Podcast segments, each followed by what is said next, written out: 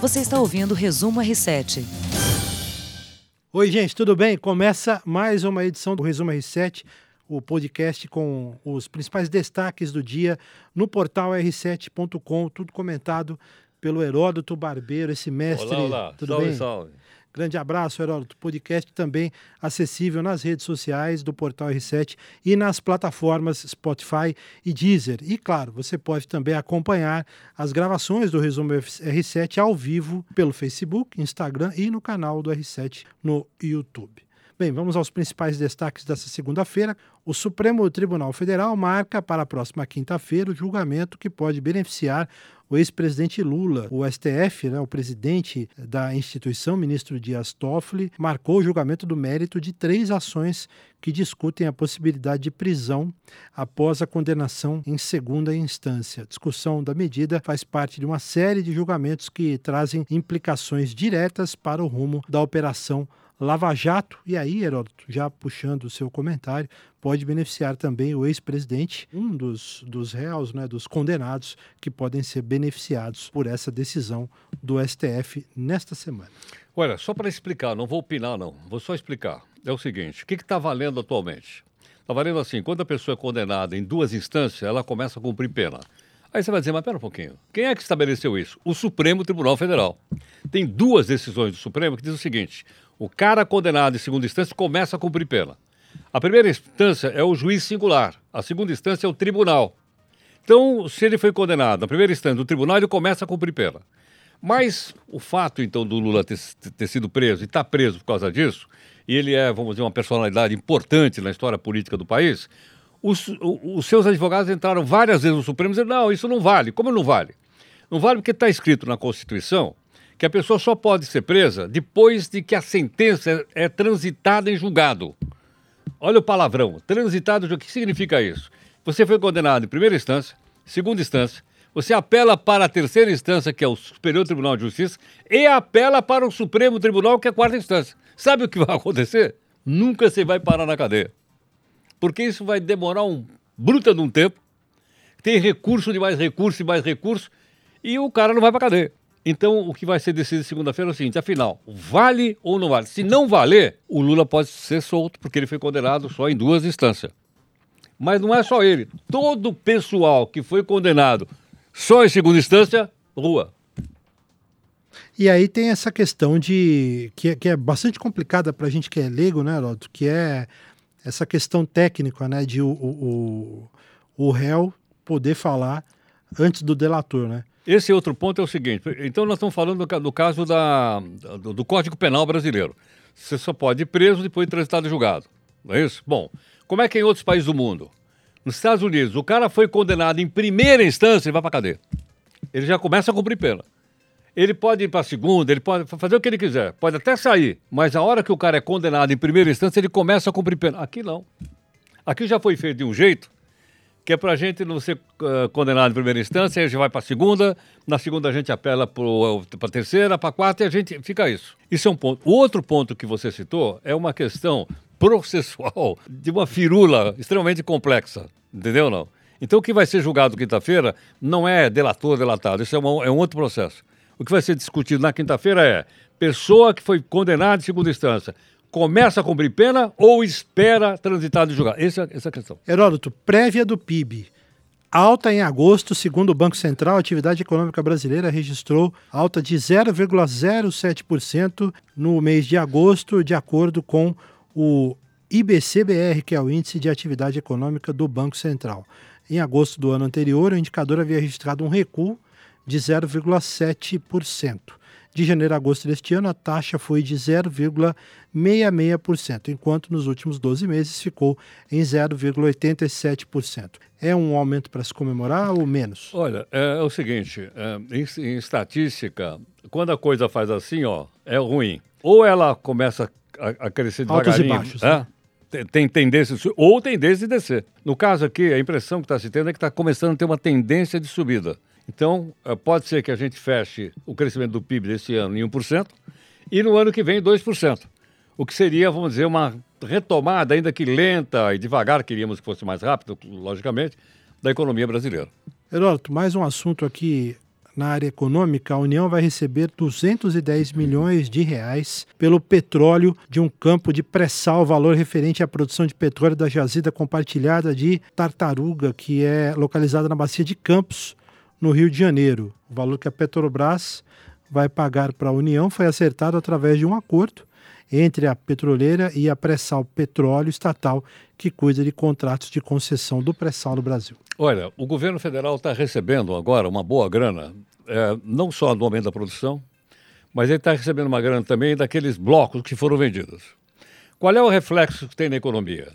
Esse ano, o governo federal ia ter um déficit, ia faltar no bolso dele 130 bilhões de reais para fechar a conta. Então não fecha. Muito bem, o que, que ele precisa fazer para arrumar 130? Ele vai no mercado, para mim, para você, para nós, e vende título da dívida pública para nós. Aí nós compramos porque ele vai pagar o juro. Só que aumenta a relação entre a dívida pública e o PIB, que é um negócio muito, muito sensível. Esse ano, o governo falou: vou pagar, vou ter que arrumar 130. Graças a isso aqui, ele vai pagar 100. Ele conseguiu 30 bi. Com esses 30 bi, ao invés de pegar esses 30 bi, sei lá, e gastar em qualquer coisa, ele vai pagar a dívida. Então ele vai estar tá tentando diminuir a dívida. Isso é bom? É bom. Por quê? Porque dá uma, uma estabilidade econômica no país e só com estabilidade econômica que investidor externo vem. Senão investidor externo não vem. Se os caras achar, opa, peraí, esses caras não vão conseguir pagar, eu não vou. Então acho que isso é, uma, é, um, é, um, é, um, é um fato positivo na economia brasileira. Muito bem. E só para a gente atualizar o noticiário, para o nosso consumidor aqui do podcast, né, envolvendo aquele acidente, é assim que está sendo tratado, né, lá no Nordeste, o, a mancha de óleo que atingiu já centenas ou dezenas, 161 praias dos nove estados do Nordeste brasileiro. 200 toneladas de óleo já foram retiradas das praias do Nordeste, material que foi tirado por equipes do IBAMA, do ICMBio e de agentes estaduais e municipais e têm sido levados para aterros industriais.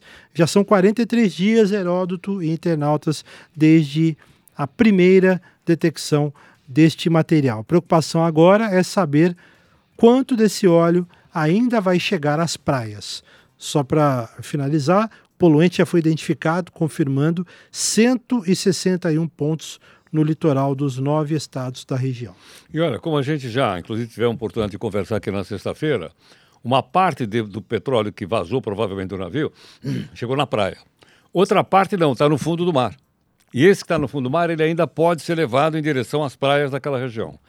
Agora, o que está chamando a atenção é o seguinte: até agora não se sabe quem é o responsável. Qual é o navio que passou por lá, sofreu uma avaria lá derramou esse petróleo todo, não falou para ninguém, se mandou e largou o petróleo para poluir as nossas praias. Né? Até agora, eu ouvi aí uma, uma notícia dizendo que a Marinha tinha listado 30 navios que passaram por aquela região. Tem que ser petroleiro, né? Que eles estão levantando lá. Mas eu acho que precisaria mais rapidez, até para dar uma, resposta à população brasileira de uma maneira geral. E hoje eu não sei se você viu a foto de um golfinho morto na praia, chegou a ver eu ou não? Vi, eu vi. Viu? Ele morreu por quê? Ele morreu porque ele ingeriu petróleo. Você imagine quanto da vida marinha está morrendo por causa dessa poluição aí. É, além da questão econômica, acho que é, toca muito o cidadão brasileiro, pelo menos eu imagino, né? É essa questão dos animais, os animais marinhos, a flora ali da região, né? A vegetação está sofrendo, quer dizer, a natureza está sofrendo, Heródoto. E não é, os municípios da beirada do mar também estão sofrendo, porque os turistas fogem, né, meu? Qual é o turista que vai passar o final de semana num lugar desse para entrar dentro do, da, do mar e vir com o corpo todo cheio de. de não, não Enfiar vai. o pé no piche. Não, é, quer, não, né? não vai. É verdade.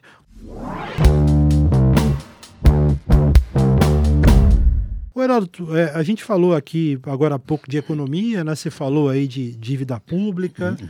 ou seja, o Brasil vive uma dificuldade fiscal. E em tempos de crise, o Itamaraty ainda mantém auxílios moradia de até 70 mil reais por mês. O valor é pago ao diplomata do topo de carreira em Hong Kong. E outros superauxílios são pagos a diplomatas também em Nova York, São Francisco, nos Estados Unidos, em Genebra, na Suíça e em Sydney, na Austrália. Só lembrando que em 2018 as contas da União fecharam no vermelho em 120 bilhões de reais. 120,3. 120 bilhões e 300 milhões de reais. Olha, deixa eu explicar uma coisa em relação aos diplomatas. É diferente do senador que vai para Brasília e recebe cinco pau e meio de ajuda uh, domicílio. Tem outro nome, mas é o mesmo. o Ele mesmo recebe fim. cinco É. pau e meio. Se ele pegar um apartamento daqueles funcionais que tem quatro quartos e 250 metros quadrados, aí ele não recebe. Mas eu pego, dou na, na- na mão dele os 5.500 para ele pagar hotel. Só que é o seguinte, quantos dias esse cara trabalha por semana em Brasília? Três, em tese de terça a quinta, né? Você acha que ele vai gastar os cinco pau e meio? Não vai. Agora vamos ver o caso dos diplomatas, que é diferente. O diplomata é o seguinte: ele é obrigado a apresentar um recibo. E ele dá o recibo e o Itamaraty paga. Porque é o seguinte. Numa cidade, como- pegamos aqui como eh, Hong Kong, Hong é? Kong, Hong é. Kong. Em qualquer cidade do mundo, você é diplomata, você não pode morar em qualquer lugar. Quando eu vou ser diplomata no país, o país lá diz: "Ó, o senhor vai morar nesse lugar aqui, ó. Porque aqui tem proteção, aqui tem o exército, aqui tem. Certo ou não? O cara é um diplomata, pô. É o representante do país. Então ele vai lá e tem que alugar uma mansão. Nesse bairro só tem uma mansão, ele tem que alugar lá. Então ele pega o recibo de 70 pau, que é muita coisa, logicamente, e manda o recibo e o Itamaraty paga. Não paga para ele, para ele pagar. Não, paga o preço do aluguel. Isso, infelizmente, em todos os lugares do mundo. Em alguns lugares são mais baratos, né? Hong Kong é caro, São Francisco é caro, Nova York é caro, Washington é caro. Agora, tem o seguinte, tem uma outra alternativa, eu vi isso aí em Pequim. Qual é? O embaixador mora na embaixada. Se o embaixador morar na embaixada, ele não precisa pagar aluguel, ele já está lá na embaixada. Melhor. E tem toda a proteção, porque a Certo não? embaixada é prote- super protegida, né? Agora, você não pode morar fora da embaixada em qualquer lugar que você queira, não. Tem que ser num lugar determinado pelo governo local, porque ele é responsável pela segurança do embaixador estrangeiro. Muito bem. Heródoto, vamos falar um pouquinho de futebol aqui nessa reta final do Ih. nosso podcast. Que faz, hein, Heródoto? Da seleção brasileira, hein? Ih. Queria começar dizendo, primeiro, né, só atualizando o nosso internauta, o Brasil empatou com a Nigéria neste último domingo, um a um com essa renovada equipe africana. E agora o jejum da seleção brasileira já é de quatro jogos sem vitórias. Casemiro marcou para o Brasil e o Neymar saiu machucado no primeiro tempo. Teve uma lesão na coxa e deve ficar fora por até quatro semanas. Um comunicado do PSG, feito após a realização de uma ressonância magnética, atestou aí a lesão do jogador na coxa esquerda e nesse comunicado o clube parisiense informou que o prazo de recuperação pode chegar a quatro semanas. Não é a primeira lesão do Neymar. É, o Neymar tem um histórico já de contusões e de lesões é, bastante difícil. Né? O jogador já ficou quatro jogos afastado da seleção brasileira nessa temporada aqui. Né? E já esse período soma 27 dias de recuperação. No ano passado o Neymar teve problema lá, a questão do quinto metatarso, problema no joelho. É difícil, tem que pegar a lista para contar não é realmente o melhor momento da carreira do Neymar. E o Brasil, hein? Do, da era Tite, hein, o Heródoto? Oh, eu não sei, não. Eu, não, eu sei que o Brasil da era Tite parece que nós vamos muito devagarinho, quase parando. É, ou não? Tá ruim, hein? Vamos Tá ruim. Mas acho que não tem liderança sobre esse pessoal. Agora, sabe o que eu gostaria de saber? O que é que o torcedor do PSG deve estar pensando numa hora dessa? Porque é ele que paga o salário do jogador. Não é o clube, não. Aqui a gente, é como, por exemplo, o governo, o governo não gastou nada, quem gastou fomos nós. É, é? Quando É. o governo paga alguém, ele precisa de dinheiro. Quem é que paga? Nós, com o nosso imposto. Na Europa, quem paga o salário dos jogadores é a torcida indo no estádio, comprando camiseta, essa coisa toda. Então, o cara cobra, ele diz, eu tô pagando o salário agora, tô pagando o salário. Ele volta lá para Paris e vai ficar quatro semanas fora, meu amigo.